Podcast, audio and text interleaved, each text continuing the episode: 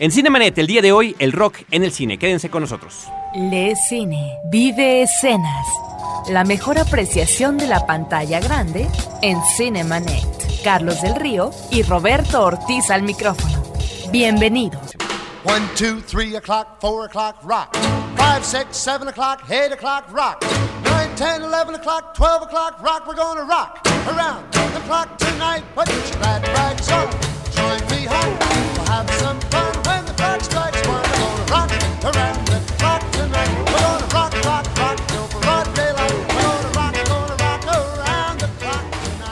Rock Around the Clock, Bill Haley and the Comets suena así en Cinemanet.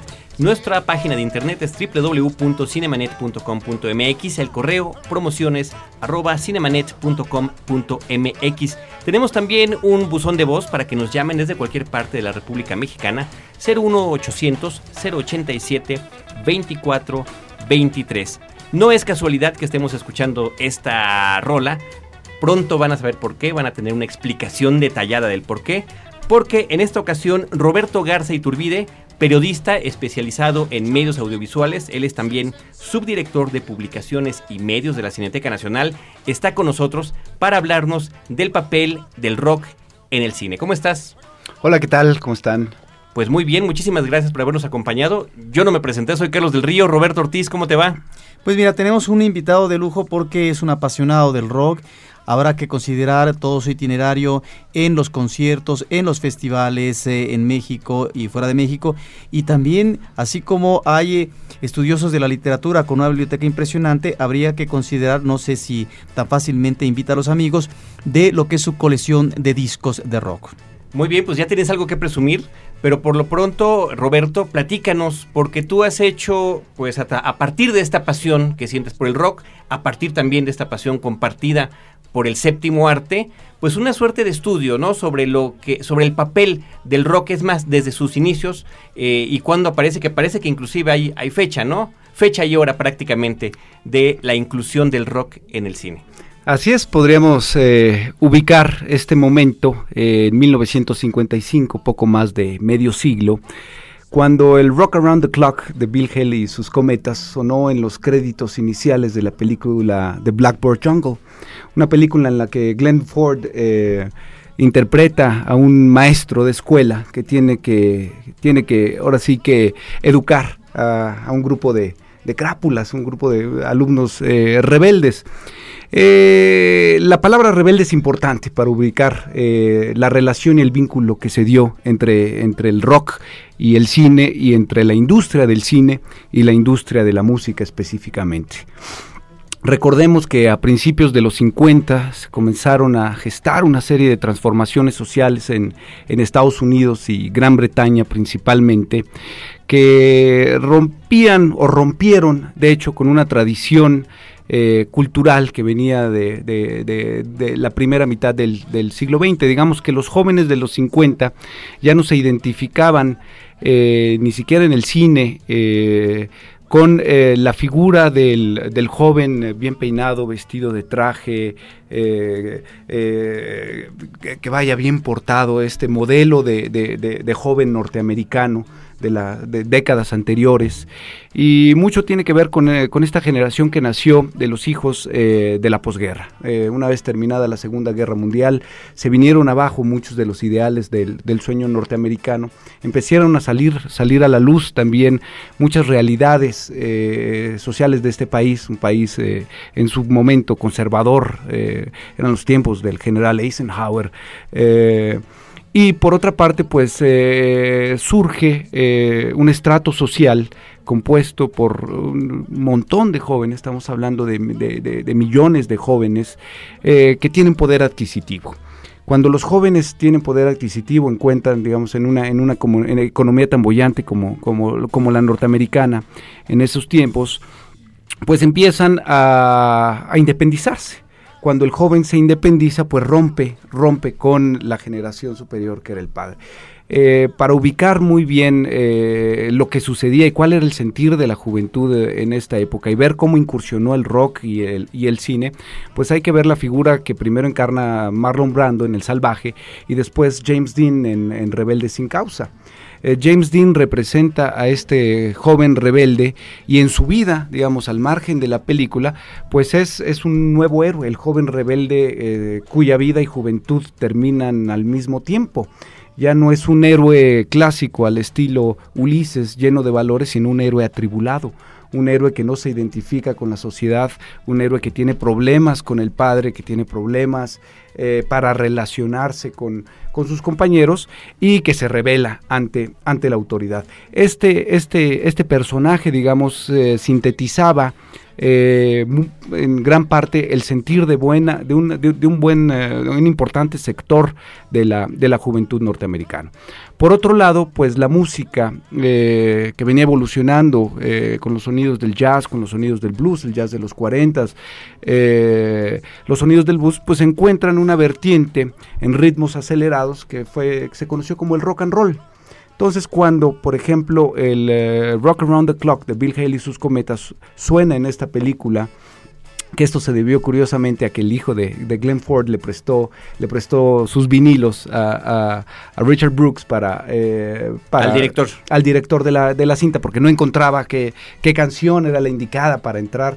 Pues escuchó por primera vez este, esta canción y le pareció increíble para, pero pues, ahora sí que para, para los créditos de la película, pero nunca se imaginó el efecto que pudo, que, tuvo esta, esta canción eh, eh, en la película. Cuando los jóvenes asistían a ver esta película, pues, literalmente se paraban a bailar. Se paraban a bailar cuando sonaba el 1, 2, 3, 4. ¿Sí me explico? Eh, esto provocó, curiosamente, que eh, Bill Haley y sus cometas pues este se fueran al número uno en las listas de popularidad, que el disco se vendiera eh, por millones en Estados Unidos. Entonces obviamente pues tanto la industria de la música como la industria del cine pues, se les prendió el foco.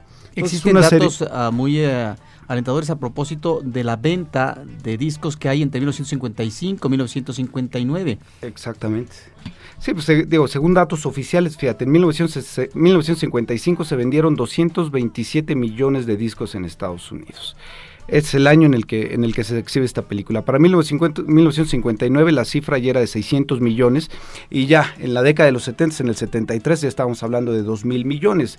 Pero aquí lo interesante es, es cómo de repente eh, una serie de productores como Weisbart o Katzman se dan, se dan cuenta de que los jóvenes interesados en el rock, al ver eh, y escuchar, digamos, en un principio, las piezas de rock en, en una película, esto los incentivaba inmediatamente a ir a, ir a consumir eh, eh, el, disco, ir a consumir. Entonces se les prendió el foco y dijeron, bueno, pues ¿por qué no llevamos a los ídolos de la juventud a la pantalla grande y las dos industrias van a combinar ganancias? Y es el caso, pues más claro, con Elvis Presley. Elvis Presley debuta en 1956 y además de ser una estrella de rock que vende discos por millones, se convierte en una estrella de cine. Ahora, habría que comentar eh, y regresar a este caso inicial de Bill Haley and the Comets, porque eh, posteriormente eh, les hacen su propia película, donde tú comentas, nos has comentado fuera del aire, ellos están en la película aunque no actúan.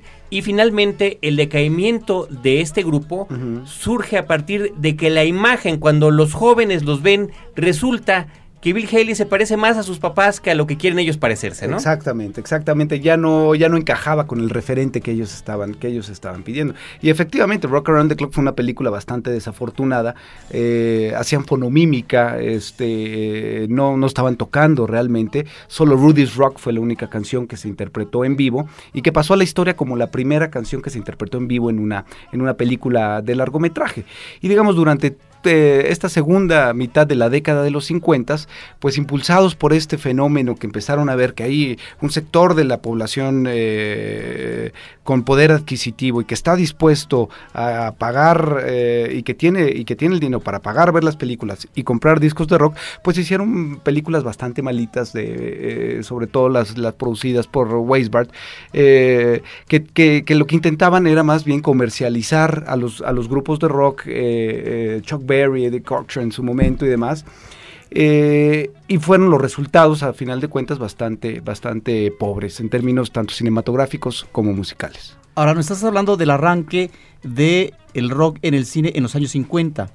Diríamos que para los 60 ya el cine apunta hacia otra visión, hacia otro manejo del rock en el cine eh, que no se eh, relaciona necesariamente con estas espantosas películas de Elvis Presley, hablando desde el punto de vista fílmico. Eso, eso vamos a comentarlo después de nuestra primera pausa. Estamos platicando con Roberto García Iturbide, periodista y eh, subdirector de publicaciones y medios de la Cineteca Nacional. Nos despedimos en este bloque con Jailhouse Rock de Elvis Presley. Sí, digamos que esta película, El Rock de la Cárcel y Cita en Las Vegas, de las más de 20 películas que hizo Elvis Presley, son las únicas dos que desde mi punto de vista rescato. Que realmente valen la pena. Volvemos.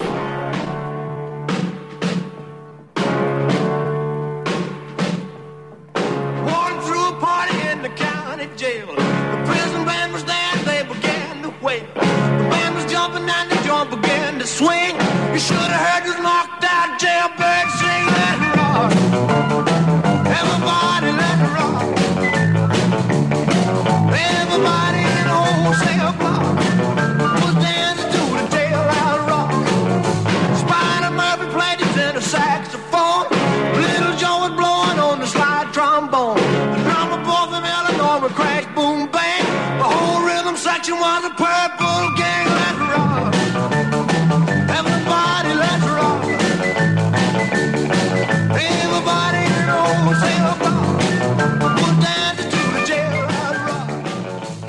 No te quedes fuera de foco. Cinemanet regresa en un instante.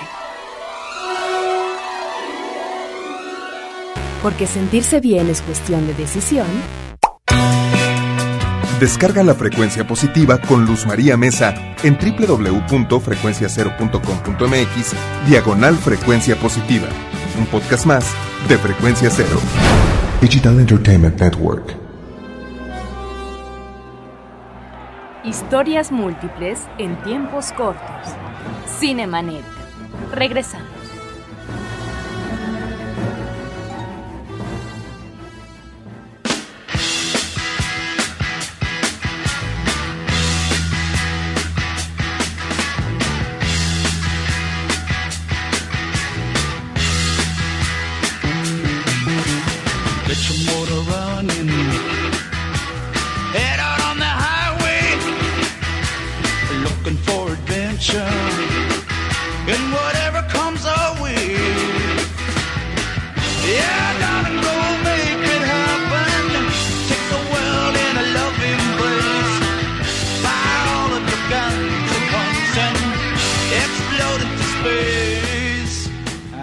Ahora escuchamos Born to be Wild, Steppenwolf de la película Easy Rider.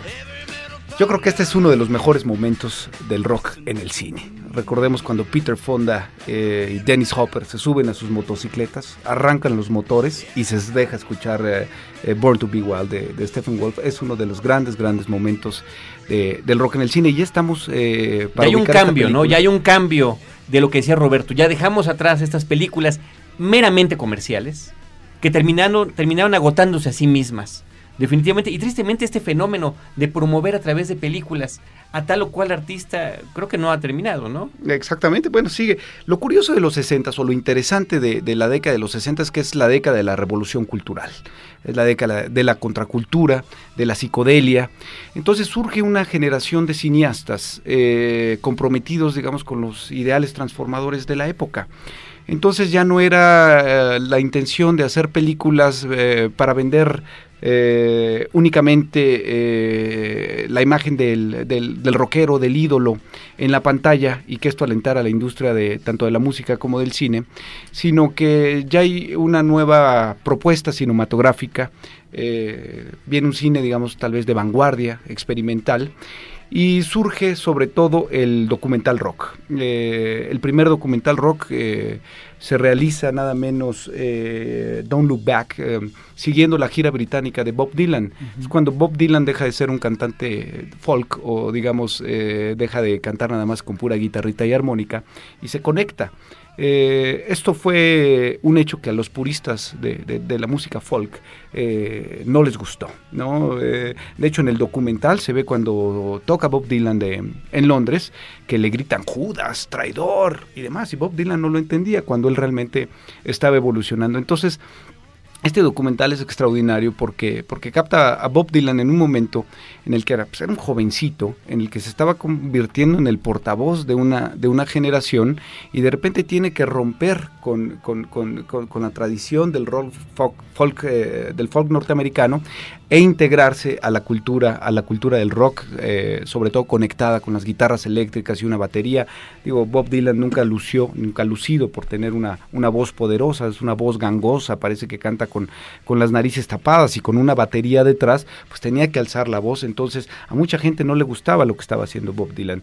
Muchos años después ya se le se comprendió que fue lo que hizo Bob Dylan y no, no por nada hoy día es uno de los músicos más influyentes de la segunda mitad del siglo XX y actualmente, digamos, este año Bob Dylan sacó un disco grandioso, es, este eh, Modern Times, un disco muy, muy, muy recomendable. Bueno, pero este, este ya es otro tema. Como decía en los 60 pues surge toda esta generación. Podemos mencionar películas, por ejemplo, de autores como Barbet Schroeder, que, hace More eh, y le encarga la música a Pink Floyd, y que empiezan a tocar otro tema que tenía que ver con, los 60 y con la contracultura, que era el consumo de drogas. More es una película sobre los excesos, sobre el consumo de drogas, y en el que nuevamente vemos a, a estos antihéroes eh, eh, juveniles eh, que se aíslan de la sociedad, que eh, caen en el consumo excesivo de drogas y pagan las consecuencias. Temas después recurrentes, tanto en películas como Requiem por un sueño o Trainspotting, eh, incluso, eh, digamos, eh, sin número de películas que tocan este tema. Ahora, estas dos películas que tú mencionas creo que están cargadas de melodrama, son excesivas, sobre todo Requiem por un sueño. A mí me gustaría que tú apuntaras una el comentario de una cinta que es importantísima para la década y para la historia del cine y la relación con el rock, que es La noche de un día difícil, Sí, es una película Night. definitiva. Sí, sí, A Hard Day's Night. Y sobre todo por el grupo del que estamos hablando. Estamos hablando de, de los Beatles, es una película filmada en blanco y negro, eh, es, eh, recrea un día en la, en la vida de, de- de los Beatles y fue algo que, que también eh, explotó a los Beatles. Y los Beatles de por sí este, ya eran un fenómeno, un fenómeno social, tenían miles de seguidores. Cuando sus fans los vieron magnificados en la pantalla grande, pues esto se convirtió eh, en algo sin precedentes en la historia de- del- subgénero del subgénero cine rock, ¿verdad? Ahora, este, hay que platicar de, de la forma en la que fue hecha la película, en blanco y negro, en una especie de falso documental, siguiéndolos todo este tiempo. Todo eso tiene que ver con el gran impacto que tuvo. Exactamente, y además con la propuesta cinematográfica. Digo, eh, eh, b- en la tradición de, del, en este momento joven cine rock, hacer una película en el modo del falso documental, siguiendo unos personajes tan importantes como, como eran los Beatles, hacerla en blanco y negro, y además dejarlos actuar eh, con libertad. Digo, la, escena, la película tiene escenas memorables, cuando Ringo Starr se escapa y ahí van todos detrás de él, y hacen, y de repente es el antecedente de lo que, lo que vendría a ser el videoclip, ¿no? Los Beatles corriendo de, arriba para abajo, con la música de fondo, la cámara con movimientos, el tipo de cortes eh, eh, eh, basándose en la música. La música está dando el ritmo a la película. En fin, fue una película que revolucionó también mucho el lenguaje audiovisual, que después muchos directores, digamos ya en los 80s, cuando se puso de moda, cuando surge MTV y se empiezan a hacer todos los videos musicales, pues tuvieron que, que revisar lo que hizo Richard Lester en ese momento para, para, para hacer sus, sus videos. Ahora, una película como esta que ve uno recientemente, a propósito de la copia remasterizada que hicieron, es una película que se conserva muy bien. Es una película de una frescura, de una espontaneidad. Y creo que efectivamente el director manejó una propuesta audiovisual vanguardista y queda ahí para la historia. Es realmente una película sumamente disfrutable. Totalmente de acuerdo. Ahora, quedan otros documentales también, eh, pues los documentales acerca de Woodstock, los documentales acerca de los. Rolling Stones. Eh, platícanos un poquito sobre eso. por Bueno, favor, digamos que, la- digamos que en esta corriente, que por un por una parte está el cine de ficción que con el cine rock, eh, por otro lado vendrán las las biopics, los biofilmes con, eh, de rockeros, el cine hecho por rockeros y por otra parte este los documentales de los grandes festivales de rock que se llevaron a cabo en los 80, en los 60, digamos eh, lo podemos sintetizar básicamente en tres, uno el, el- el- el Monterey Pop, eh, otro Give Me Shelter, que eh, Altamont, San, San Francisco, y Woodstock, ¿no? En el de Give Me Shelter hay, hay una escena impresionante, mientras los Rolling Stones están tocando por primera vez Under My Thumb. Eh, curiosamente, eh, le encargaron la seguridad del festival a los Hell Angels, ¿no? Insólito, ¿no? Que, es- que- que esta gente se encargara de la seguridad. Eh, cuéntale al- a nuestro joven auditorio quiénes son los Hells Angels. los, Hells Los Ángeles del Los Infierno. Ángeles del Infierno, pues eran unos chicos muy bien portados de traje y corbata. No, pues eran eh, efectivamente estos personajes que andaban en motocicletas, eran, eh, se, les puede- se les consideraba en ese entonces una pandilla, una Mm. pandilla, los Hells Angels se vestían con sus chamarras de cuero, tenían, andaban en sus motos Harley Davidson y eran, eh, eran tipos bebedores y violentos, se, les, se les- se les reconocía por, por su violencia. Entonces, bueno, les encargan la seguridad de este concierto y de repente hay, hay una escena que capta, que capta la cámara en la que un joven eh, saca un arma eh, mientras está cantando Mick Jagger esta canción y se ve cómo se le acerca a uno, uno de los Hell Angels y en ese momento lo mata a cuadro, lo mata a navajazos y la imagen queda, queda en el documental. Son de las pocas, pocas películas en la historia del cine que muestran una imagen de muerte real en pantalla no hubo autocensura eh, por parte de los productores y la película eh, que se puede ver en este día pues muestra una imagen de muerte real,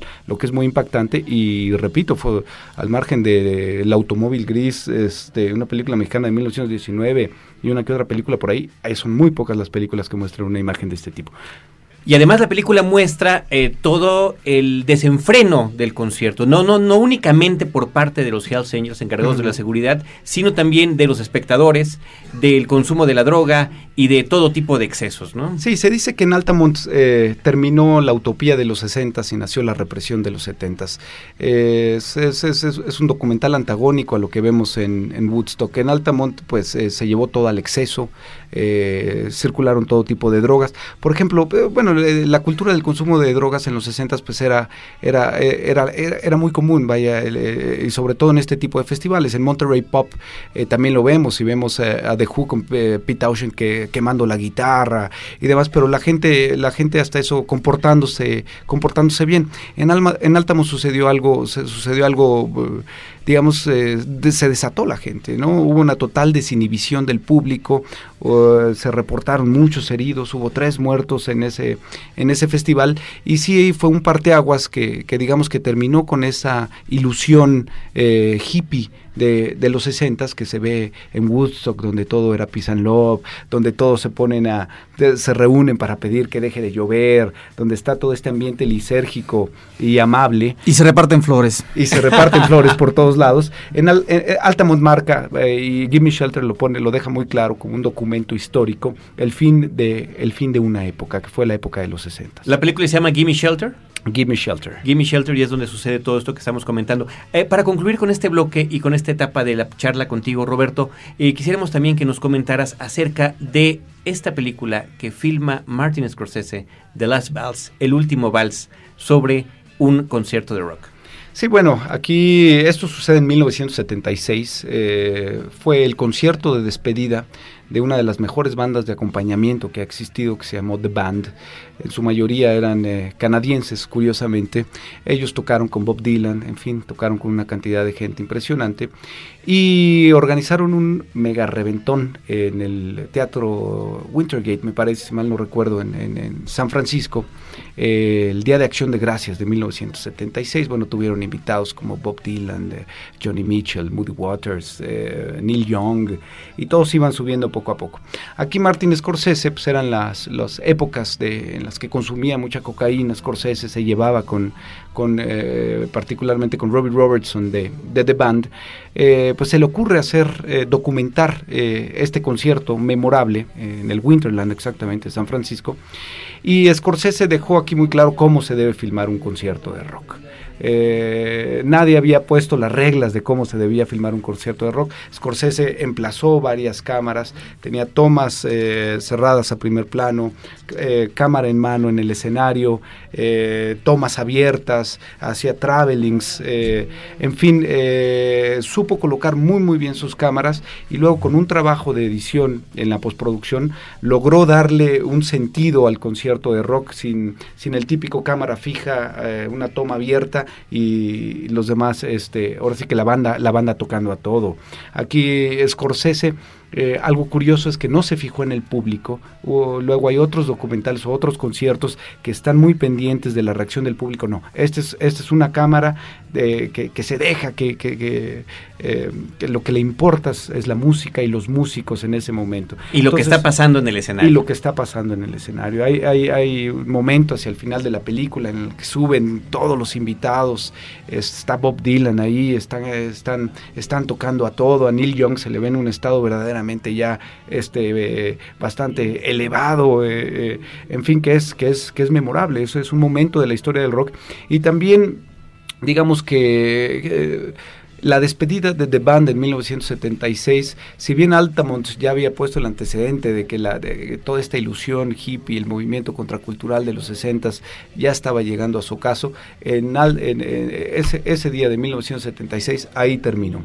Ahí terminó, por otro lado, pues ya venía el rock pesado, estaba en Led Zeppelin y estaban otros grupos eh, sonando muy fuerte y, y este rock eh, pacífico, folk, bonito de los 60 agradable, eh, ya no sonaba. ya Literalmente se estaba despidiendo. se estaba despidiendo. Vamos a despedirnos de este bloque, continuamos la charla sobre cine y rock con Roberto Garza y mientras tanto vamos a escuchar justamente de Gimme Shelter, justamente de Gimme Shelter, Under My Thumb con The Rolling Stones. Regresamos.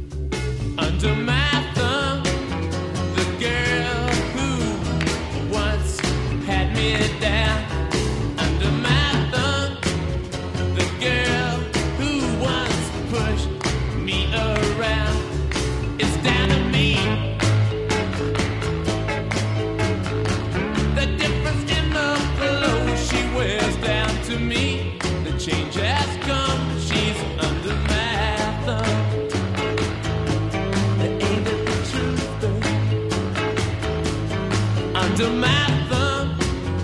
squirmy dog who's just had her day.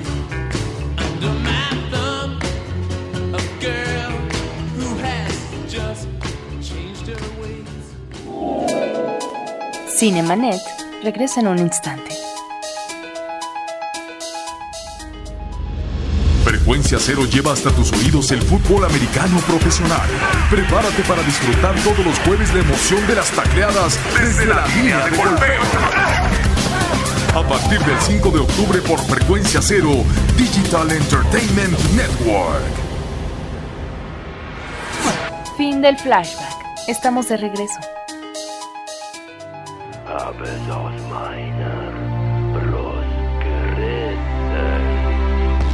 Diesem Herz hab ich die Macht, die Augenlider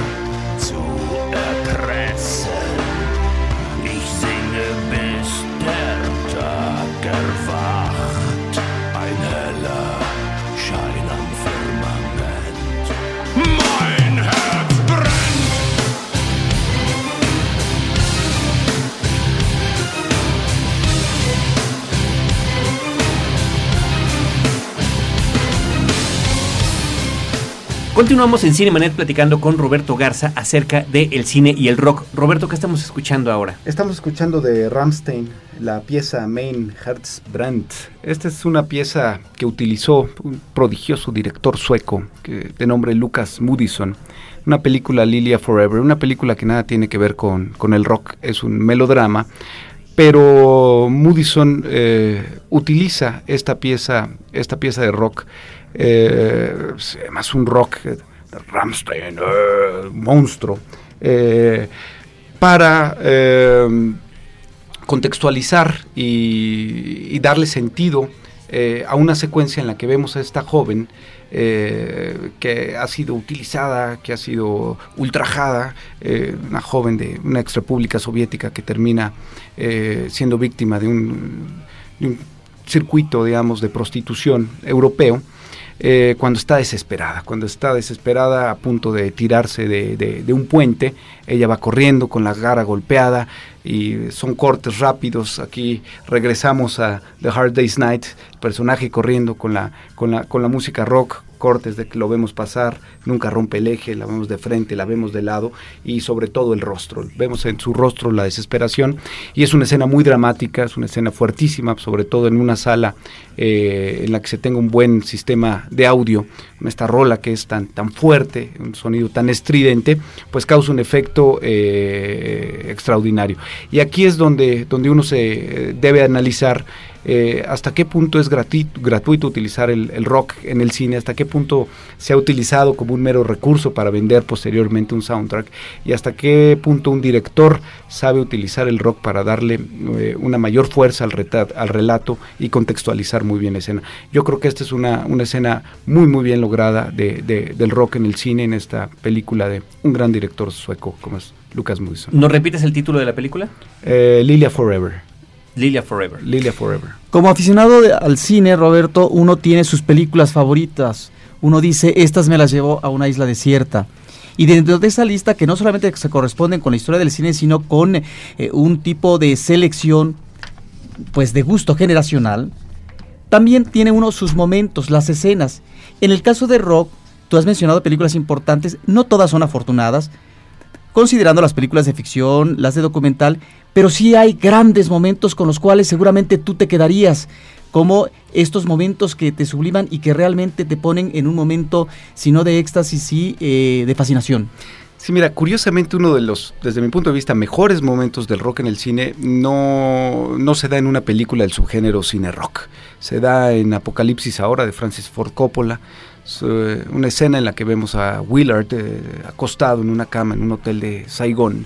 Eh, se ven, eh, voltea al techo, están las aspas del, eh, del ventilador, eh, de repente se convierten en las hélices de un helicóptero, pero de fondo estamos escuchando The End de, de- de los Doors, una, una pieza también emblemática de- del momento que se estaba, que se estaba viviendo y, y- y la secuencia es de una fuerza extraordinaria, es una fuerza extraordinaria en ese momento de, de- la locura que está viviendo el personaje Willard antes de ir por el general Kurtz, eh, nos transporta a través, a través de, un, eh, de, un movimiento eh, de las hélices, este movimiento circular, circular, ta, ta, ta, ta, ta, de repente es The End y estamos en Vietnam con el napalm explotando. Creo que es, una, es un maestro Francis Ford Coppola y creo que es uno de los grandes, grandes momentos del rock en el cine. Y así como lo hizo para el rock, en la misma película lo hace para la música clásica, ¿no? Exactamente. Con las exactamente. Valquirias. Las Valquirias. ¿no? Es una cosa de verdad eh, Y tremenda. desde un helicóptero. Y desde también. un helicóptero. Y desde un helicóptero también. Sí, no, Francis Ford Coppola es, es extraordinario y digamos en esa corriente pues vemos su ópera prima Rumblefish.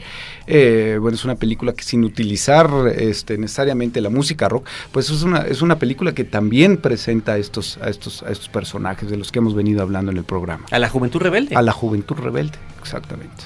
Eh, Roberto, ¿qué, qué otras escenas así te tienen impactado? O, o, por ejemplo, ¿qué podemos decir también de las óperas rock? Eh, hay películas como Tommy, eh, de The Who, hay películas como Hair. Pink Floyd The Wall, hay películas basadas en musicales como Hair, que si bien está hecha en una época se remite a otra más lejana, ¿no? Y a todo este también regresamos sin querer al conflicto de Vietnam y la relación de los jóvenes, la droga y la paz. A mí la ópera rock nunca me ha gustado. Y las películas en las que, eh, digo, Tommy me parece una película bastante desafortunada. Creo que la inclusión de, la participación de The Who en, el cine, incluso con Cuadrofenia, tampoco es, es, es, es, muy afortunada. En el caso de Pink Floyd The Wall, esa es eh, una película que se le puede criticar muchas cosas a Alan Parker en la realización, pero es una película que marcó a una generación. Es una película sobre todo por la música. Eh, hay poca gente que le guste el rock y que no le guste Pink Floyd. Eh, Pink Floyd es, es- es un grupo que ha marcado a generaciones y creo que su música trasciende al rock. Eh, es una música que le puede gustar eh, a cualquier, digo, a mi mamá le gusta Pink Floyd, ¿no? Y puede escuchar todo el disco de The Wall y ver la película. Pues, y- ¿Qué cosa le diste a probar? es cinéfila también. Entonces, tiene, ti- tiene grandes momentos, tiene grandes momentos The Wall. Estaba recordando ahorita nada más, este, eh, por ejemplo, con la pieza eh, Goodbye Blue Sky. eh, es, es- es- es impresionante, ¿no? El, el uso también de la animación integrada a, la acción real dentro de la película. Creo que tuvo grandes, grandes, grandes aciertos y como les digo, creo que es una película que marcó a una generación, digamos, dentro de, de- esta parte de, la ópera, pe- ópera rock, yo creo que es lo que, lo que rescato y, la película de Milos Forman también, Hair, ¿no? Sí, porque nos habla de la juventud sesentera. De la juventud sesentera, exactamente.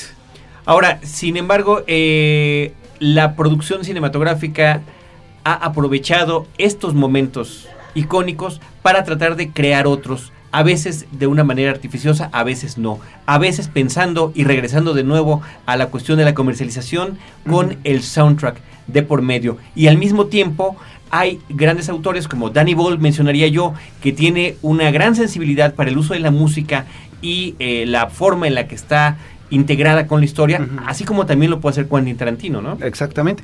Fíjate, de Danny Boyle, ahorita que lo mencionas en Trainspotting, la primera secuencia de Trainspotting con Lost for Life de Iggy Pop es impresionante. Alucinante. Re- regresamos nuevamente a Richard Lester. Otra vez son esta gente que va corriendo y está la música roca todo. Estos cuates van escapando tan, tan, tan, tan, tan, tan. tan. ¿Sí me explico? Y, Y está marcando también un ritmo ya cinematográfico, Un ritmo cinematográfico. que luego van a imitar eh, una serie de películas, Corre Lola Corre, etcétera. Exactamente, exactamente. Y, y- la música también, la, selección musical para Trainspotting, hay que decirlo, pues es, es, es muy acertada. Aquí ya hay que ubicarla, que no es solamente rock, porque te puede meter desde Iggy Pop, te puede meter a New Order, te puede meter a Lou Reed, eh, como te puede meter ya música electrónica. También era el boom de 1996, estamos hablando, son 10 años de, de, de.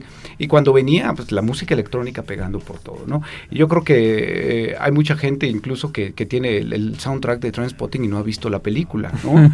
Que Tal vez se vendió más el soundtrack que, que, que, que- que boletos en taquilla para Y, ver es- la y película. este, el soundtrack tuvo segunda parte, además. Exactamente, y un poco como el efecto de Tarantino con Pulp Fiction. ¿Mm? Exactamente. Oye, y ahora, eh, si gustas para concluir, Roberto, háblanos también un poquito, porque también lo has investigado, el papel del rock en el cine mexicano. Bueno, el papel del rock en el cine mexicano ha sido bastante pobre.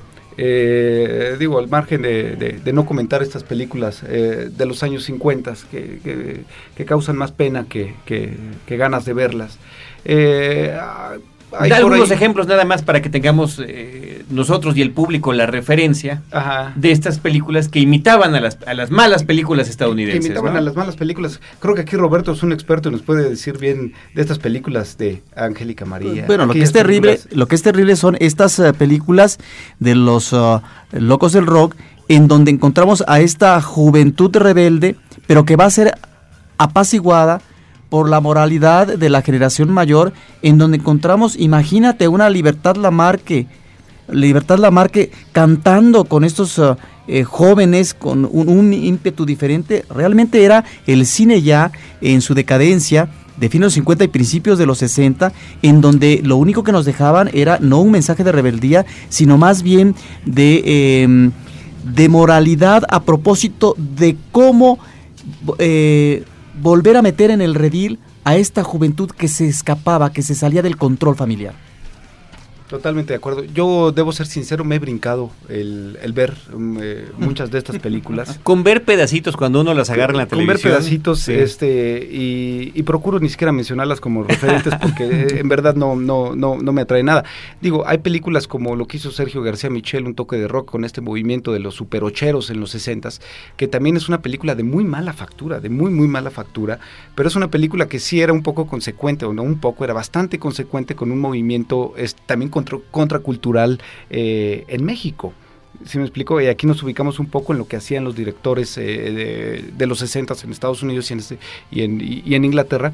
Pues este grupo de, de- jóvenes directores mexicanos eh, de- del CUEC, eh, en ese entonces, pues hacen el movimiento de los superocheros. Un toque de rock, pues es, es una película muy simpática, muy, muy chistosa, pero incluye música es del Tri, está Cecilia Toussaint, eh, en fin, eh, hasta Que un fue muy fragmento. exitosa en su momento. En su momento en fue los circuitos exitosa. culturales universitarios.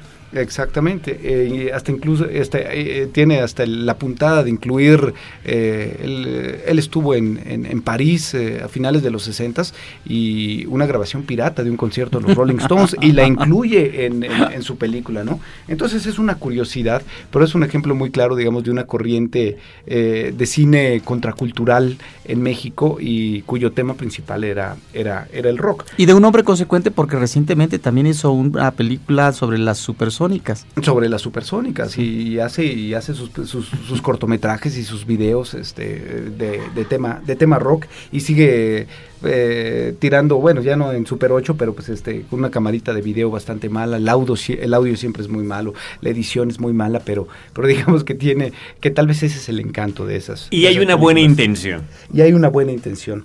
Bueno, está también, este, De veras me atrapaste, una película que también tiene su encanto por ahí, eh, eh, que, que también, eh, digamos, tuvo su, su pequeño culto en algún momento. Es una película de Gerardo, Gerardo Prado. Pues hace alusión a You Really Got Me Now. Obviamente, de veras, de veras, de veras me atrapaste. Y hay un fantasma en esta película, que eso le da también un toque bastante, bastante interesante. Hay por ahí eh, un poco de, terror, de misterio y demás, que, que rompe también un poco con, con, con lo que venía haciendo el cine, el cine rock mexicano. Nunca nadie se había aventurado a meter una historia, una historia este, fantasmagórica eh, en la que los personajes son, son rockeros. Está Ciudades Oscuras, que también se puede mencionar, y hay también eh, biofilmes. Ciudades Ciegos. Ciudades Ciegos. Ah, sí, dije Ciudades Oscuras, Sí. ¿verdad? Perdón. Ciudades Ciegos, ¿no? Eh, que vale la pena rescatar. Bueno, está el, el- el- el documental eh, de Alex Lora. Un documental que obviamente tiene muy buenas intenciones. eh, el personaje, eh, digamos, no es un personaje que funciona en la pantalla cinematográfica y el público del- TRI no es un público que paga un boleto para, para, ir- a ver una película al cine. No es un público que se va a ir a meter a Cinemex o a Cinépolis. Por eso la película, digamos, en términos comerciales fue un rotundo fracaso. Y una película muy interesante, pues es la urbana historia de, de Rodrigo, película Rafael Montero.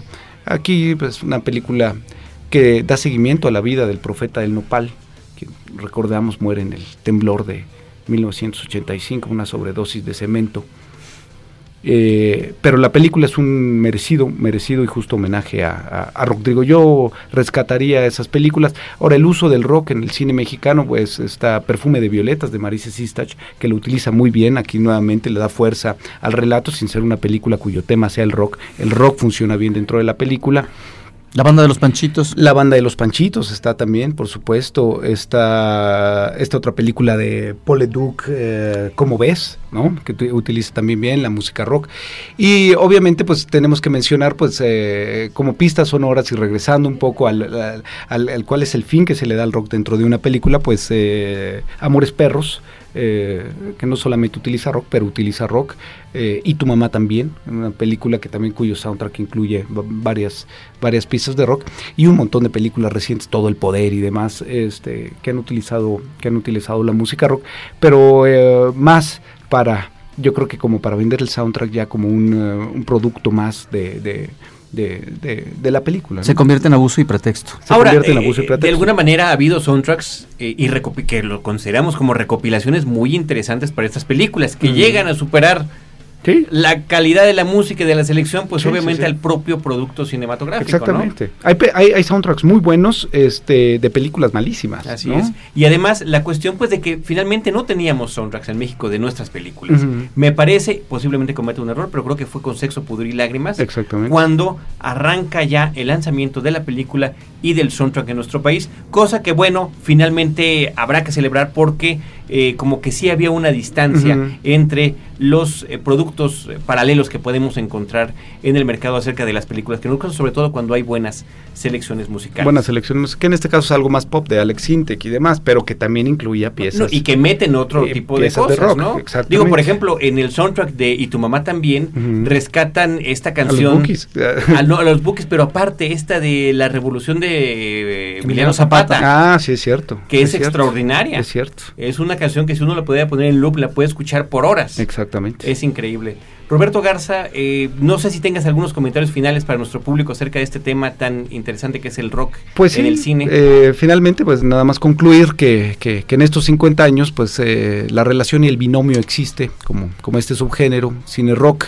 Eh, hemos visto desde biofilmes, eh, actualmente se están haciendo varios, hay, hay, viene una oleada de películas, empezando por una, una- un biofilme eh, con René Zellweger, que va- la va a hacer de Janis Joplin, habría que esperarlo, otro sobre Ian Curtis, eh, vocalista de Joy Division, viene, se acaba de estrenar en Estados Unidos el de Brian Jones, eh, quien fue pues, fundador de los Rolling Stones, digamos, y olvidado por la historia, el de Keith Moon, eh, baterista de The Who, en fin, eh, vienen varias películas y, y- y- y, pues tal vez este concluir con, con algo bien delirante, ¿no? De, de lo que, de los alcances que puede llegar a tener eh, el rock en el cine. Este año se estrenó una película que se llama María Antonieta, una película de Sofía Coppola, una película que se ubica en Francia en épocas de la Revolución Francesa, eh, cuando María Antonieta y Luis XVI eh, son decapitados, es una película de época que se ubica precisamente eh, finales del siglo XVIII, estamos, estamos hablando, y la banda sonora es música rock. Tenemos a los Bow Wow Wow, tenemos a Suxy and the Banshees, tenemos a The Cure.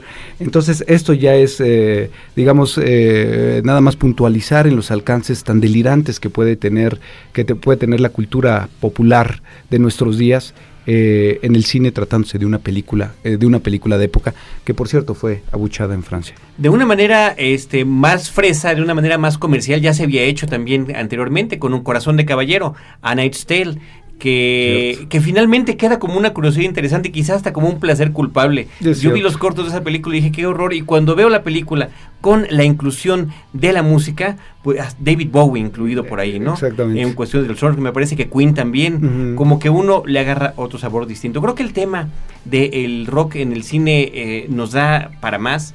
Hay un montón de películas interesantes como Casi Famosos, eh, pues que es una suerte de, de biografía Exactamente. de Cameron Crowe, De Cameron Crowe, cuando ¿no? él iniciaba eh, de, de adolescente a escribir en la, pel- en la revista Rolling. Stones y en este caso sigue su personaje principal a un grupo ficticio eh, para el que se preparó música original. Claro, Muy personaje de las band-aids, ¿no? Las, las groupies que les llaman Claro, band-aids en ese en e- en Penny ese Lane entonces. era una de ellas, ¿no? Exactamente, sí, muy padre. Era. Kate Hudson. Entonces, este, o Rockstar, que también podría tener esa cinta con Mark Wahlberg, ¿no? Exactamente. Sobre el fanático que llega a poder convertirse en el, en el líder, eh, por lo menos en la voz del grupo que él, que él adora, ¿no? Ajá, de sus ídolos, cierto. De sus ídolos. Así que bueno, Roberto, ojalá que haya alguna otra oportunidad para platicar contigo ya de otros temas relacionados con este asunto del rock.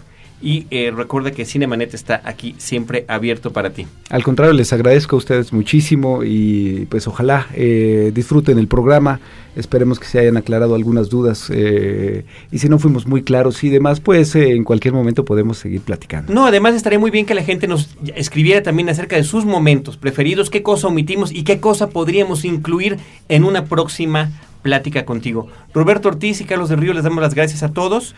Eh, Roberto Garza, ¿con qué nos despedimos? Pues vamos a despedirnos con eh, The End de los Doors. De los Doors, la, la escena que nos habías platicado de Apocalipsis de Francis Ford Coppola. Recuerden, Cinemanet dos veces a la semana en versión podcast y para quienes nos escuchan en la zona metropolitana, los jueves a las 10 de la noche en Horizonte 107.9 FM.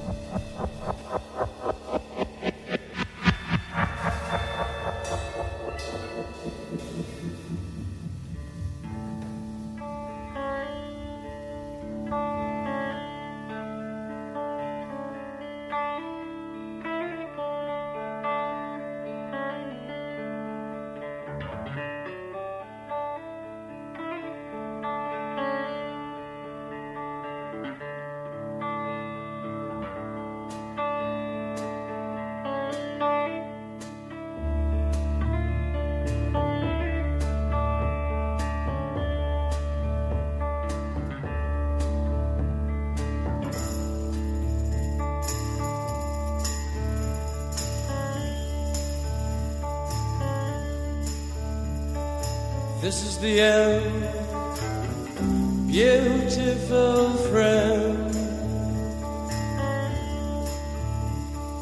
This is the end.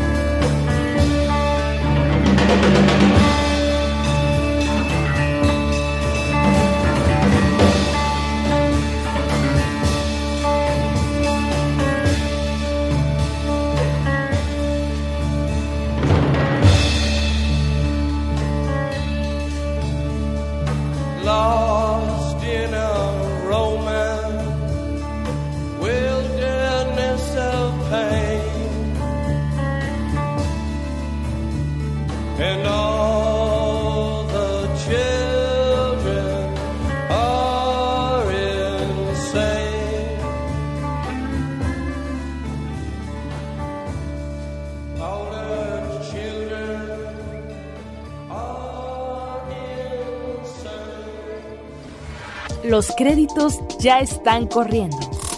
Cinemanet se despide por el momento, más en una semana. Vive cine en Cinemanet.